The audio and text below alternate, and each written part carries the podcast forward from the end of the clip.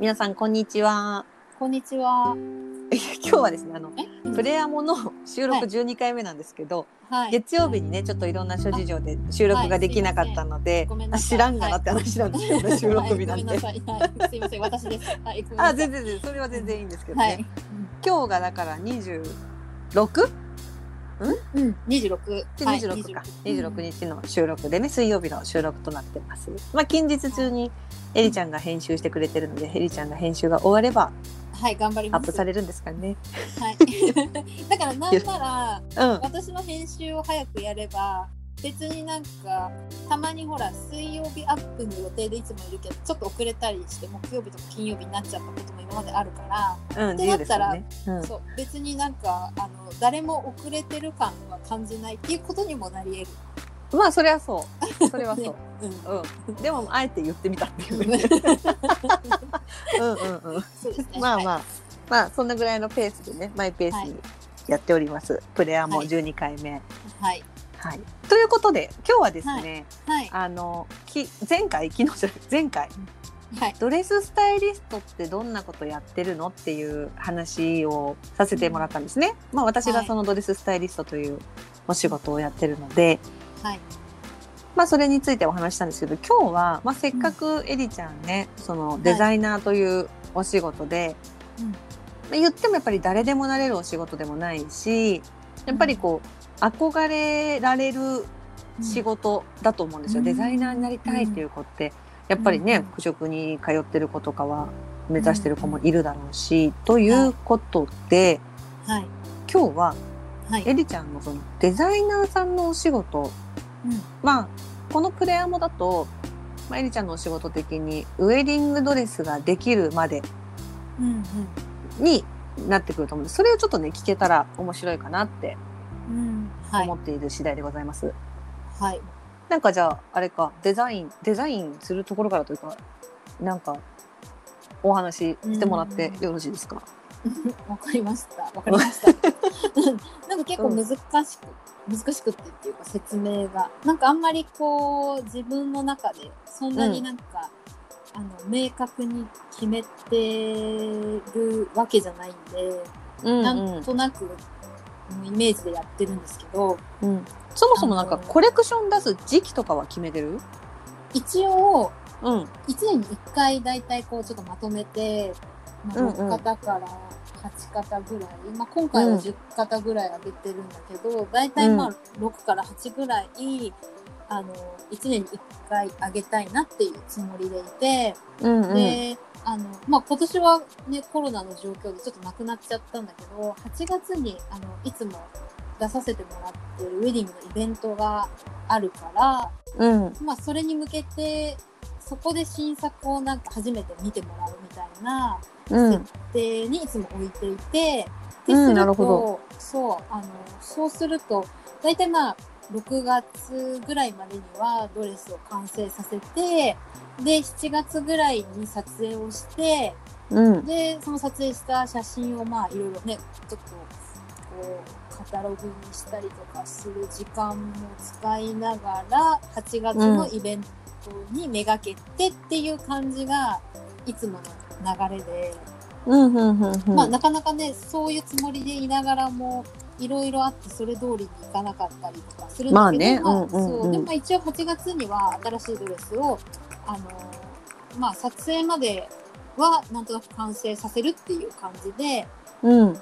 いつも動いてます。まあ今年はねちょっとまだ撮影できてなくてまだドレスも全部上がって一部上がってきたんだけどまだ全部上がってきてない状況なんだけど、ほうほうほでもまあいつもそんな感じで。ううん。でそのドレスをじゃあまあどうやって作っているかっていうと大体1月ぐらいからうん。なんとなくこういう感じでいこうかなっていうのをあもう1月から。早いね。そう1月ぐらいからあのなんとなくね大体でもこう、まあ、8月にめがけてドレス作ってるって言ったんだけど、うんうん。作りながらも、あこういうものも作りたいなああいうものも作りたいなみたいなのがこうあアイデアのストックがもうあるんだね。そうあってじゃあそれをうんうん。どういうふうに、あのーなんていうかテーマ化するかっって言ったらあれだけどうん。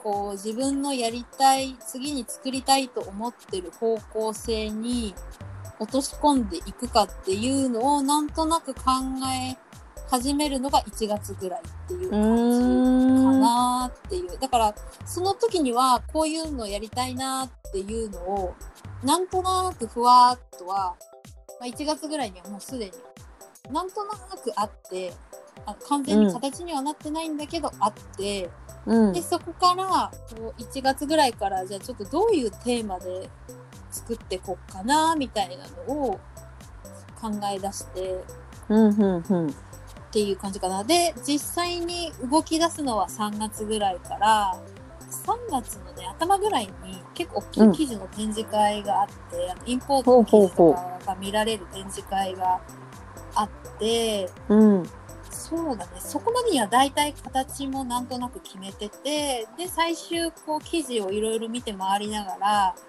なんか、あの形、この生地いいなとか、まあデザイン考えるときに、大体なんとなくこういう生地使いたいなっていうのがあったりするから、ああなるほどね。うん、なんでそこに当て込ませるために展示会に行って、生地をピックアップしたり、逆にこう、形はなんかまた置いといて、この生地どうしても使いたいから、この生地に合うデザインをちょっと考えようっていうものとかも出てきて、最終的にまあ6型から8型ぐらいに固まっていくっていう感じの流れなるほどなるほど。うん、で3月ぐらいにその展示会ってなんとなくこういろいろ見て、まあ、3月中とかには大体決めるのかな足りないものはちょっとまた追加でこういうの欲しいとか頼んだりとかしたりして。うんうんうんうん。でまああの一斉にこう記事を決めて一斉にスタートするっていうよりはうん。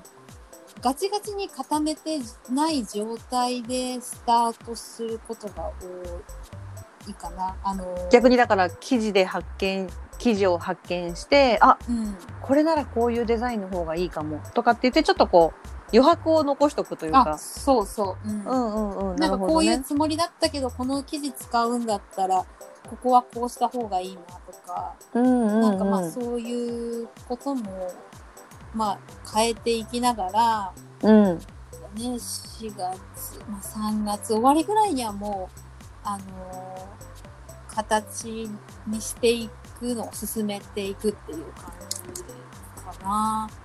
なるほどねで実際にあの私がその形作りっていうかまずそのデザイン決まったらデザイン素材決まったらあのパタンナーっていうパターンを作ってもらう人ががいてうんパターンを作ってもらいで形作ったら私がこう書くデザインをもとにまずこう仮の布で形を作ってもらうのね。うんうんうんで、その仮の布で作り上げた、あの、だ仮のドレス。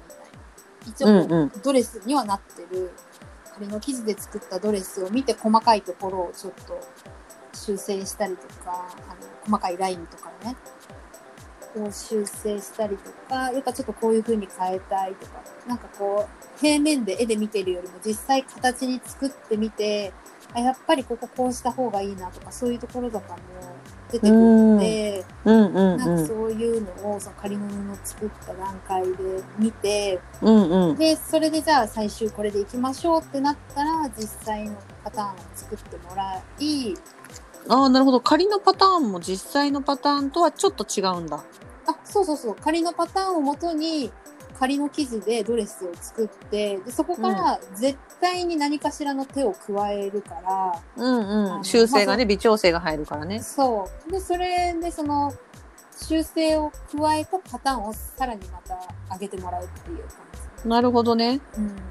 そっかそっかそっか完成形にちゃんと綺麗。麗なパターンにするってことかそう。で、そのパターンが出来上がったら、まあ素材と合わせて、また次あの、構成をいつもお願いしている方がいて、うん。まあその方に、まあ細かい仕様、ここはこういう風に縫ってほしいとか、あの、うんうんうん。縫って言ってもこう、まあ、ただね、ももちろん縫うんだけど、うん。例えばこの裏側の仕様はこうしたいとか、うんなんかうん。うん細かくこう、まあ、パターンナーとそこは打ち合わせするんだけど、うん。なんか、あの、細かく仕様も、まあ、どういう風に縫っていくかっていうのも決めて、まあ、その状態で縫製の方にお願いして、うんうんうんうん。でまあ、それまでにはこう自分がピックアップした生地を、まあ、オーダーして手に入れといて生地とか付属とかをまとめてその縫製の方に依頼すると。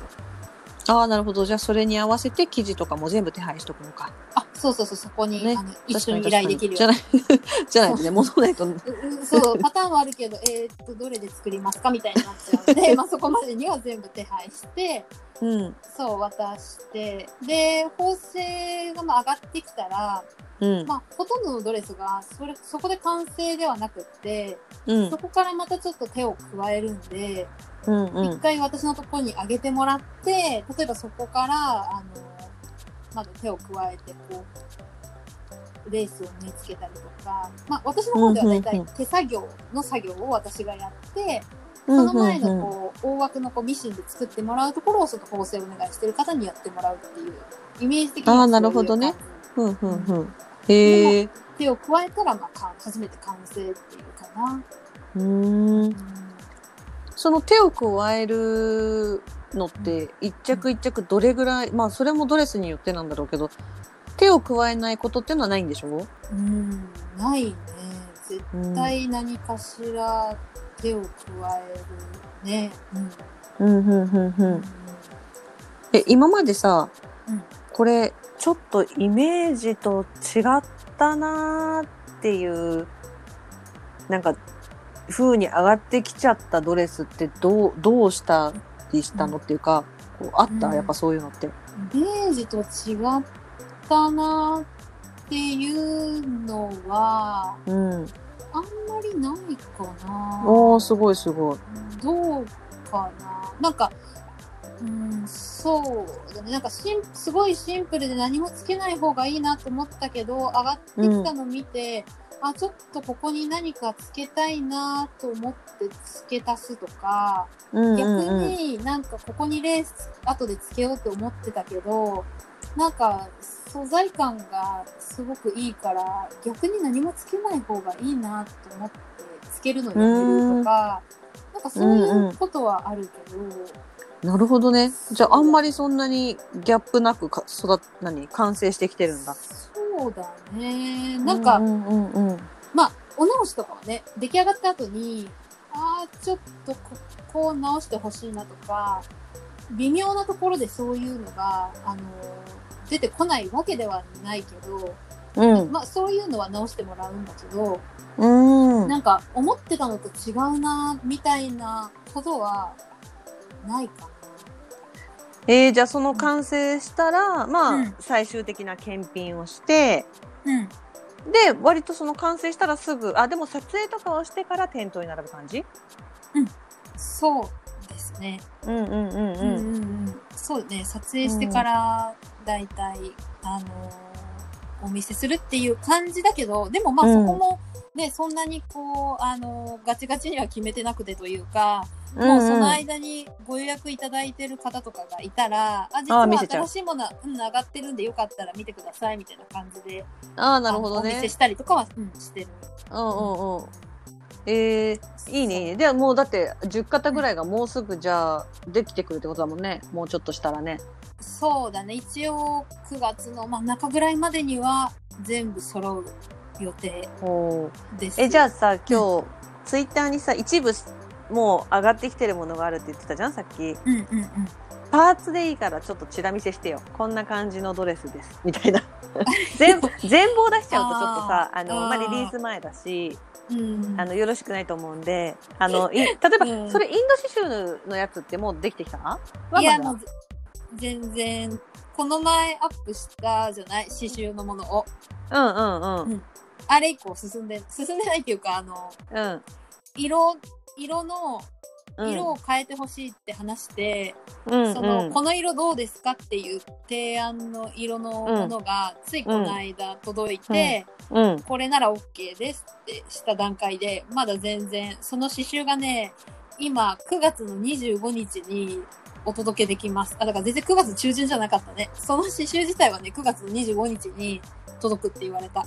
あ、じゃあもう大鳥だ。大鳥に仕上がった本当に。そう。でもあの、後でつけるから、あの、形自体は、もう先に上がっ、まだ上がってきてないんだけど、うん。上がってきて、あとはそのインド刺繍を多分待ってる状態。まあ、9月半ばぐらいから25日うん、まで、スタンバイする多分そう感じか、。待ってる感じになると思う。ああ、なるほど。いや、この前ね、ツイッターでそのインド刺繍をアップしてくれてたから、やっぱりこうん。う、ね、音で表、音でインド刺繍って言っても、やっぱりさ、私たちパッとイメージが湧かないんだけど、あれね、すごいよ。良かったって、あの、うちのほら、アドバイザー、うんアドバイザーも言ってくれてて。まだ見ぬアドバイザー。そうそうそうそうそう、アドバイザーがね、いるんですよ、一うん人、プロデューサーがね。はいプレイヤーもプロデューサーが。そうそうそう。その子がね、やっぱ言ってて、言ってくれてたんで、ああ、でも確かに。うん。あ、ああいうなんか、ちょい出しするのがいいってこと？プロデュあのーサーが言うには。うん、要は言葉で言われてもその刺繍とかうんその業界にいない人はどういうものか想像できないから、うん。確かにね。うん、ラジオで出たものがちょっとでもこう垣間見入れると、うん、ああこうインド刺繍ってこういうものなんだ。あじゃあ出来上がってくるドレスもこうなのかなとかよりこう妄想が膨らむのではないかと、あのプロデューサーさんがおっしゃってましたね。ありがたいご意見。ありがい。たい。もう 本当。根源なんでね。うん。そうそうそう。金言？金言？金言？根源？え金金言？え金言？根源？なんか、根源？なんかあるよね。金の言葉 プロデューサーさんの言葉はあ ああそういう、何言ってるのかと。思って。うん。あ大事なお言葉なので、でも確かになと思って。そうそうそう。そうだね。うん。確かにな。だいぶなんかねスケジュールがあなるほどっていう感じで。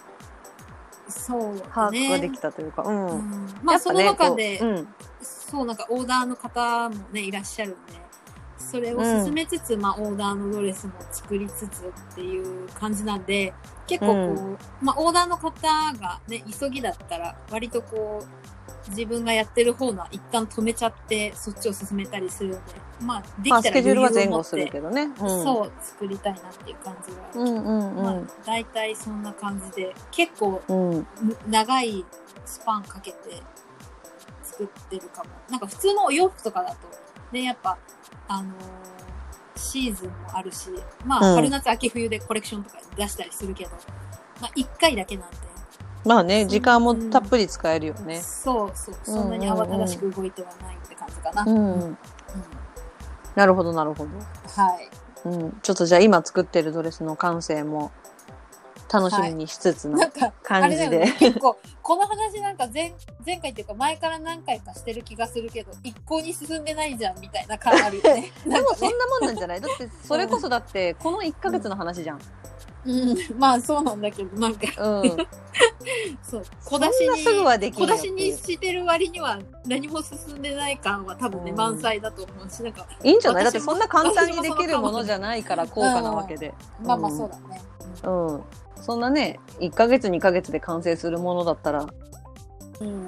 ね、それに見合うだけの金額にはならないので、そうだね、確かにね。うん。何回もやでり直して、で、仮、仮のパターンを作るさ、その仮のうん。段階の布だってさ、安いわけじゃないじゃない？トワルの生地だって。うん。でそれはもう本番には全く使用されない生地だから言ったらは破棄になるわけですよ。トワルって。サンプル。サンプルとまた違うからさ。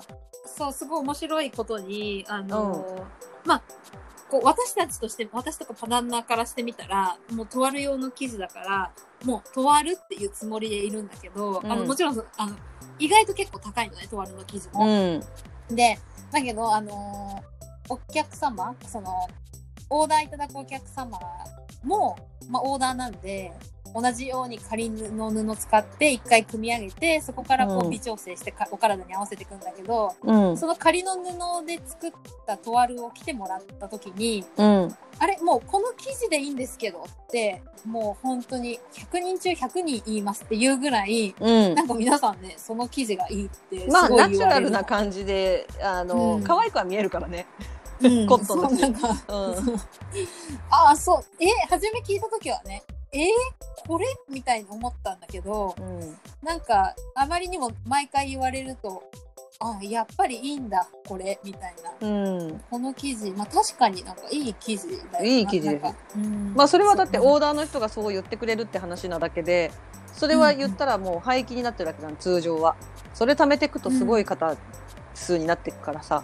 だから、今ねでも貯めてるのずっと。あ、そうなんだ。でもそれは、えっとね、エリちゃん、私が言いたいのは、貯めてても貯めてなくても、それは商品化されるわけじゃないじゃん。あそうだね。そう。だから、それだけの費用がかかってるよね、かかってるっていうところは、そういうところにも、うん。ちゃんと理由があるんですよっていうことを知ってほしいなって思って言ってるの。そうだね。確かにね、うん。な確かにね、もうそうだね。一回きりしか使わないからね。そう。うん、なんだったらお客さんの目には絶対触れない部分じゃない。オーダードレスを作ってる方じゃなければ。まあそうだね。うん。なのでまあ、ドレスってね、一着できるまでにいろんな工程があって、で、その間間にもいろんなこう試行錯誤と時間と、まあそれこそそういう素材も使われてたり、人も関わってたりっていうのでね、やっぱり一着一着が思い入れと、ね、時間と労力、ものっていうのがすごくかかってるものだなっていうのが、やっぱデザイナーの話聞くとそう、なんか実感するっていうか、改めて思うっていうか、うん。うん、まあいろんなねその作り方をやってるアトリエさんとかがあるから絶対みんながこういう同じやり方ってわけじゃないけど、うん。まあ、基本的にはデザイナーズのドレスショップはやっぱり丁寧にパターンで、なんだろうちょっとした微調整とかすごくこう計算されたドレープ感だったりとか、うん一着一着やっぱりすごくこだわってるなみたいなのはやっぱ感じるよね。いろんなデザイナーさんに会うと。うなんだ、うん、そうだよね。であのエリちゃんは逆に エリちゃんのところのデザインのやり方しかわかんないから。そうだね。なんかあんまりその、あの同業他社の方うん。とそういう話をすることがないから、どうやって作ってます？なんてね。企業秘密もいいとこだもんね。そうだから全然ねなんかわかんわかんないけど、うん。どういうふうにね作ってるか、うん。まあわかんないんだけど、うん、まあでもそうだよね。でもねうん。だからまあ今回ねちょっとエリちゃんにはそのデザイナーとしてのお仕事としてこう中をスケジュール感とかどういう流れでやってるの、うん。みたいなのをちょっと聞いたんでちょっとねある意味ちょっと軽く企業秘密みたいなところもうん。あると思うんだけどでもうん。逆に言うとデザイナーに憧れてる人とかあとはまあうん。レンタルとオーダーと迷っててやっぱりそこまで手を込めてくれるんだったらオーダーにしようかなとかあとは私もやっぱり日本人も自分のために作られたドレスっていうのを身にまとってうん。なんていうのかなこう結婚式をするっていう人がもうちょっと増えてもいいなとも思うんで、ううん。ん。やっぱりねやっぱ自分のものとして手にする喜びってまた全然喜び方もね多少やっぱ違うからうんうん。うん、なんかそういうオーダーをしてくれる人とかがこういう工程を知って増えてくれたらいいなと思うけどね。え自分の時はオーダーだったの、私？ドレス？オーダーだった。うんうん。それはオーダーだえ1着 ?2 着 ?2 着ともオーダー？えっとね、ウェディングドレスとカラードレスっていうカテゴリーだったんだけど、ウェディングドレスを一着ベースとして、上にカラー、カラーの素材の、えっ、と、オーバードレスを着た。あだからベースは、でうんうんうんうん。保管とかってどうしてるの？でも全然邪魔にならない。圧縮パックしてるから。ぺったんこ。あそうなんだ。なんかうん。結構、そのまあ私は割とオーダーをいつもおすすめうんうんうん。まあの100%ではないんだけど、うんうん。あのまあお体によってはねまあもちろん人それぞれね体って違うから、うん。あの逆にこう綺麗にぴったり合う人ってそんなにね、あの少ないというかうんうんうん。じゃない。で、うんなった時にやっぱりもうもうぴったりお体に合わせるならやっぱりオーダーがいいと思うのね。あうんのうんうん。やっぱお客様の中には、まあ、お直し全然できできるんですけどっていう方とかでもやっぱりこう見てわからん人が見てわからなくてもやっぱ自分の中で、うんうん。体に合ってなくて直してもらってるっていうことが嫌だっていう方とかも結構いらっしゃって、なんかまあそういうのもあってオーダーをおすすめするんだけど、うんうん。そもそもそのオーダーを全然考えてなかったっていう方にしてみると、うんうん。なんかこう自分がその後そのドレスを、まあ、家に保管うまくできないじゃないか、うんうんやっぱりこう繊細なものだし取り扱いも気をつけなきゃいけないし、うん。でちょくちょくそのね表に出すものでもないからああ、確かにねどう。扱っていいかもわかんないしもうどこに置いといたらいいかもわかんないし、もうどうしたらいいかわかんないっていう方結構いらっしゃるのね。うんなんでなんうんか、なんかその辺をねなんか私はこうやってますみたいなのを教えてもらえたらすごいいいかもしれない。うん。なんかね、今、クリーニング業者さんもいろんな、こう、パッケージというか、そのクリーニングの種類が出ていて、うんその、いわゆる真空パック、圧縮パックとまた違うんだけど、中に窒素を入れた状態で真空にするパックがあって、うん。そ窒素は何にいいの？それはちょっとわかんないんだけど、おそらく、うん。えっと、保存する段階で、えっと、うん。劣化しないんだと思うの。その、でも真空なんだけど、普通に真空してもさ、えっと、うん。窒素、おわかんないよ。これはちょっと私、ごめんなさい、クリーニング業者じゃないのでわかんないんですけど、うん。やっぱり多少の劣化って普通の空気だけだと、空気に触れてるところから変色したりとかするので、うん。おそらくその窒素を空気の代わりに入れるのかな。ちょっとわかんないんだけど、でもなんかその私が説明聞いたのは、窒素を入れて真空パックしますと。そうすると、うん。えっと、本当にもう圧縮パックよりもさらにぺっちゃんこなんで、えっと、変な話、普通に冬場に着るコート1着分ぐらいスペースがあれば保存できる。えそれってうん。こう開けた時にもうピタッとこう折りじわみたいなのはできてないのかな、えっと、その保存方法によるんだけど、えっと、あその真空パックにする状態で真空されているシワはもう正直どうしようもないよね。もちろんその、うんうん、長年、それって普通のお洋服でもそうじゃない？バッグとかでもそのクローゼットにずっと入れてて、で、ちょっとこう、うん。例えば入れ方が悪くって袖曲がった状態で、えっ、と、コートとかが入ってたら折りじわついて、まあそんなことで折りじわは絶対的に物理的についちゃうんだけど、うん。場所的にはそんなに困らないから、保う管、ん。保管というかで、例えばその、うん。まあ、私もその自分のドレス真空パックにした後に開けてないから、どういう状態かはちょっとわかんないんだけど、とりあえずまだ空気が入ってる感じもないし、うんうん。で、もちろんその、えっ、と、段ボール、その私が頼んだ業者さんは段ボールで、えっ、と、うん。梱包して送ってくれるから、段ボールのまま保管しとくこともできる。うん。うん。だからこう、ベッドの下とかに入れとく人もいるだろうし、うん。で、えっと、まあ、それを、じゃあ出して使ったとする、使いたいってなった時は、まあ、スチーム当てたりとかうんして、あある程度のシワはおそらく取れる。で、そもそも私が真空パックしたのが、私、チュールのドレスだったの。チュール素材って言って、ちょっとそのシワがあんまり目立たない。うんミカドサテンとか、ああいう、こう、いわゆるこう、ね、張りのある感じのものではなくって、柔らかい素材の、チュール素材のドレスだったんで、まあ、シワも目立たないでしょうっていうことと、うん。言ってもそんなにね、先2、3年で使う予定もなかったんで、うんやっぱり真空パックにしといた方が、うん。まあ場所取らないよねっていうことでしたんですけど、うん。そうそうそう。んまあ、なるほどね。うん、だからまあ邪魔にはね、意外と日本家屋に住んでいてもならない。あうんー。そうかなんか私は結構こうねやっぱシルクのものが多いからうん、なんかうん、うん。まあシワはね、う生ん。き物なんで時々空気に触れさせてくださいって言ってるのあんまりずっとそうだよね袋の中にね入れとくのもあれだからうん。言ってるからまあもう本当にそれは素材によってって感じだねうん、そうだね。うんシルクそうだね。だからその真空パック自体も、そのうん。素材とかをもしやるのであれば業者さんにやっぱり相談した方がいいかも。う。ん。うん。そのどういうメリットがあってどういうデメリットが考えられますかっていうのはやっぱり業者さんの方が絶対詳しいから、やっぱりね、それそれやって問題ないものだったらすごく便利だよね。めちゃくちゃ便利だしうん。綺麗な状態だし、うん。かといってやっぱ針みたいなのでちょっとプンって穴開いちゃうと、うんもうそこはやっぱり保証対象外とかになっちゃうんだけど、まあ普通に保存しとく分には全然、なんか、ハンガーにかけとくための、ハンガーっていうかあの、うん。バーにかけとくための、なんかそういうもう形になってるから、取り出せば、そうそのままもうかけられるようになってて、すごい便利。そうそう、なんかちゃんとそういう専用のカバーみたいなのもちゃんと、もうそれ、その専用のカバーみたいなのに真空パックされてくるから、ああそう、なるほど、ね、ちゃんと考えられてる。えーなんか便利な世の中だね。いうん。ろいろねうん。ねやっぱ大事にしてるドレスなんで、それは、うん。うんうね。大事に保管したらいいかなと思う。うんうん、あとはまあ何でも何でもなんかこう、まあ、ネットのその調べた情報っていうよりはそのお願いする業者さんにちゃんと、あの心配なこととかは相談した方がいいかも。うんうん、そうだね。なのでオーダーおすすめですよ。うん。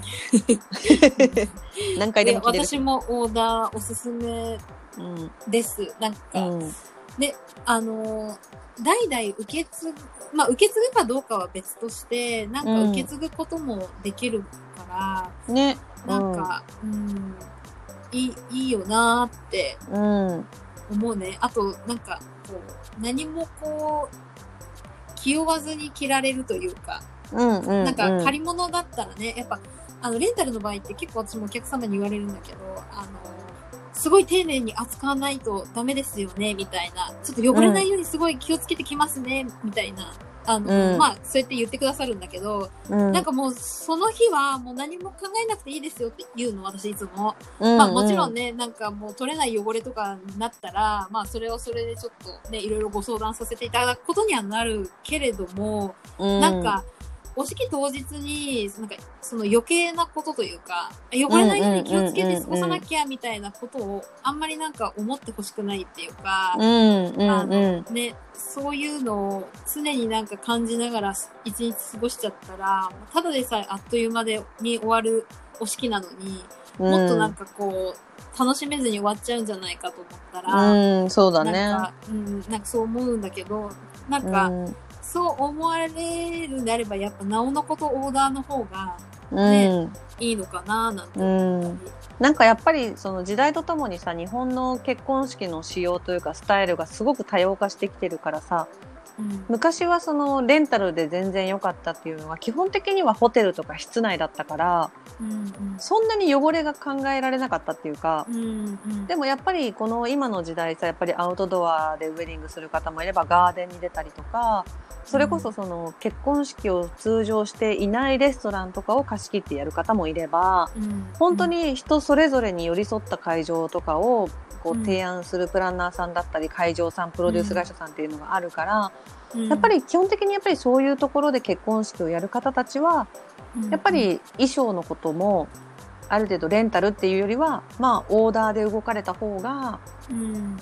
みんながこう細かいことを気にしないで済むというかうん。今はねうん。そんなにこうレンタルもオーダーもそこまであの金額もびっくり昔はねやっぱオーダーってなるともうオートクチュールぐらいしかなかったからうんうん。どこかに作ってもらうってなったら80万90万してたけどうん。今ねやっぱりまあ20万後半から30万台ぐらいからオーダーもできるんで、うんうんね、それもまあデザインにもよるけれども、うんうんまあ、でもそういうね結構ナチュラル思考な考え方とか場所で結婚式される方が作るオーダードレスだったら多分それぐらいのご予算感でも作れると思うんで、うん。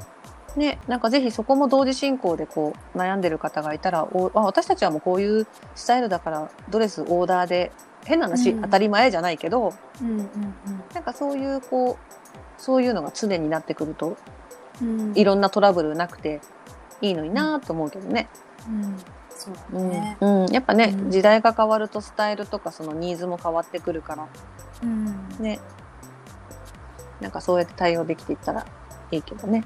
うん。そうだね。うん、ということでちょっと今日はまた十和田湖はお預けになっちゃう。なかなか。ないかつになったら十和田湖の話聞けるの、ちょっと次回はあのまあねちょっとお仕事についてのことをがっつり2回お話ししたんでちょっとまあ一息コーナーということで十和田湖からお話し始めてもいいかもしれないですね。じゃないと一生十和田湖の話にならないみたいな。いや、まあ別にいいいんだよ。あの、十和田湖の話。まあ別にしいや私が聞きたいのよ 十和田湖もうあの3週引きずられてるんでね。あそんなにあの言うほど私も詳しくないんで、全然。どんな十和田湖の情あ報んまりなんか。こう、なんかこう、ちょっとなんかお預け、お預けになるとなんかすごいもの出てくるんじゃないかそうハードル上がってくるプレッシャー かけて。かプレッシャーがなんかあるんで、ちょっとあんまりなんか、あの、小さくお願いします。うん、なんか十和田湖にさ生息している生物ぐらいはウィキペディアで調べといてよ。ウィキペディア情報なの？なんかねここまでハードル上げちゃったらもうもう引き下がれないですから。そうだよはい。いやいや、ひごめんひうん、そう、そうだ、ね。十和田湖詐欺ですよ、これ。そうそうだね。う十和ん。田湖詐欺だね。はい。じゃあもう次回はぜひね、ちょっと十和田湖のお話を聞けるか否か、ちょっとそれも定かじゃありませんけれども。まあ今日はね、はい。とりあえず、はい。エリちゃんのデザイナーとしてのお仕事、まあどういう、どれぐらい前からドレスのデザイン構想が始まり、途中はね、うん。やっぱりこうパターンを作成して、ああでもない、こうでもないっていう、まあ葛藤の時間があり、うん。で、縫製を依頼してからも、まあ縫製の細かな指示だったり、うん。調整っていう微調整が入り、で、完成して、で、手作業で最後の、まあ、気持ちを乗せるところを刺繍とか、ビージングとか、エリちゃんが最終調整というか、最終の手作業を施して完成するというね、うん本当にこう、ドレスができるまでの流れっていうのが知れたので、大変勉強になりました。いい機会でございました。ありがとうございます。はいい、こちらこそありがとうございます。はい何かね、こう、また質問とかある方、ツイッターも、えっ、と、通常運転してますし、うんレックにもこうあのそれぞれのねコンテンツでコメントとかもできるコンテンツあると思うので何かあれば、うんうん、ぜひぜひ、はい、どしどしい。ただければと思いますので、はい、はい、じゃあ今日はこんな感じで、はい、はい、ではまた。はい、ありがとうございます。はい、ありがとうございます。はい、また。はい